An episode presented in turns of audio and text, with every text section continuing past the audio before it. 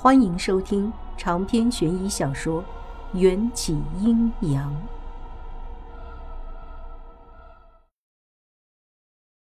寿宴上，除了赵姬和胡亥，所有人都争相去讨好未来的皇后公孙环。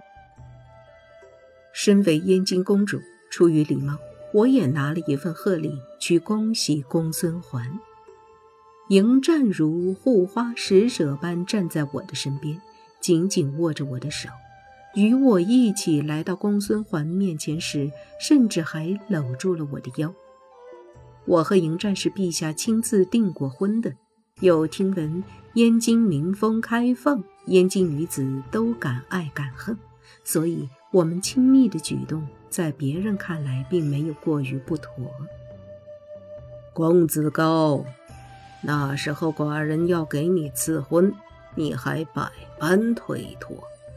这才过了几天，就与解忧公主如胶似漆，是不是后悔当时鲁莽的行动了？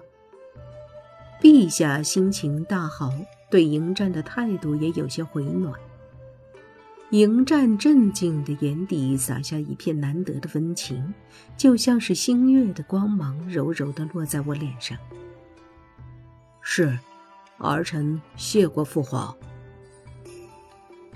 我一直打量着变成小孩的公孙环，对于他的变化百般猜疑。原本。他的目光只专注地凝视着迎战英俊的脸庞，直到视线游移到迎战搂在我腰间的那只大手，才微微蹙眉看向我。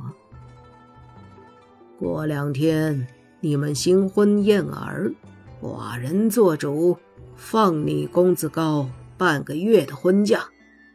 但是在此之后，你答应过寡人的事情，可要尽快去办。陛下语气深幽，似乎在暗示着一些极其机密的事情。儿臣明白。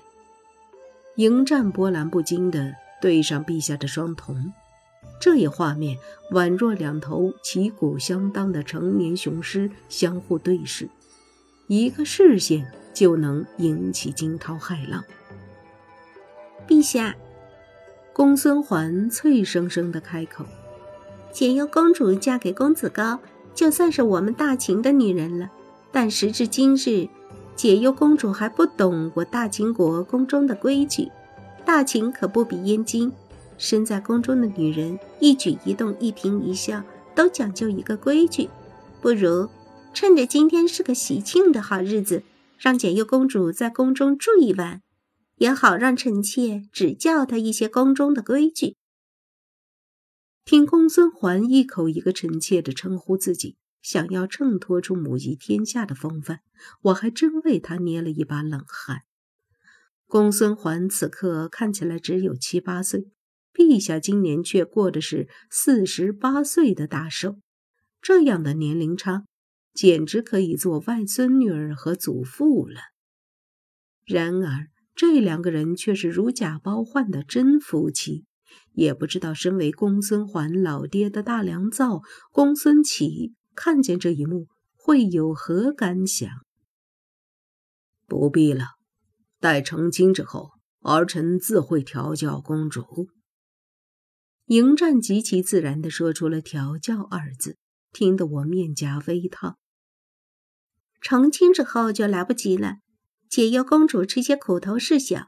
往后坏了我大秦皇家的颜面事大，陛下，桓姬说的可错。公孙桓抬起迷你小手，扯着陛下的衣袖撒娇，看得我一阵鸡皮疙瘩。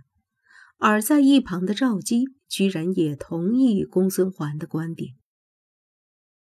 臣妾也认为解忧公主暂住宫中学些礼仪是必要的。桓姬一片苦心，可不能辜负啊！被左右两个妖精软绵绵的吹了一阵枕边风，陛下点头说：“那就留解忧公主在宫里住上一晚吧。公子高不需担心，这里是皇宫，又不是吃人的地方。明天你再把解忧公主接回去便是。迎战没有谢恩，也没有反驳，只是在出宫前对我的耳边轻声叮咛：“照顾好自己，明早本王就来接你。”行了，战哥哥，嬛嬛不会吃了他的。公孙环压低声音，拉起我的手离开。我感觉寿宴上所有的事情都发展得很被动。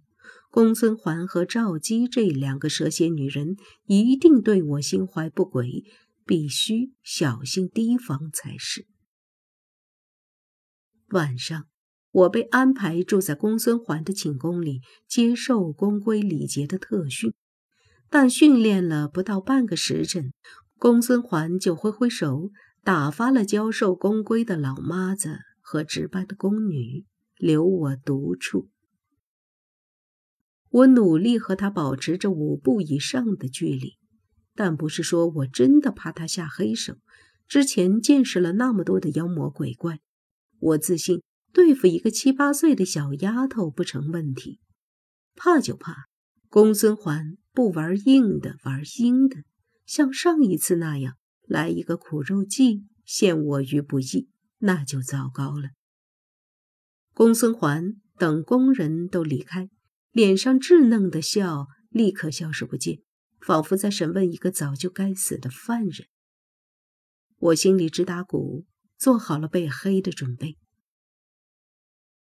黄姬可是有话要训导。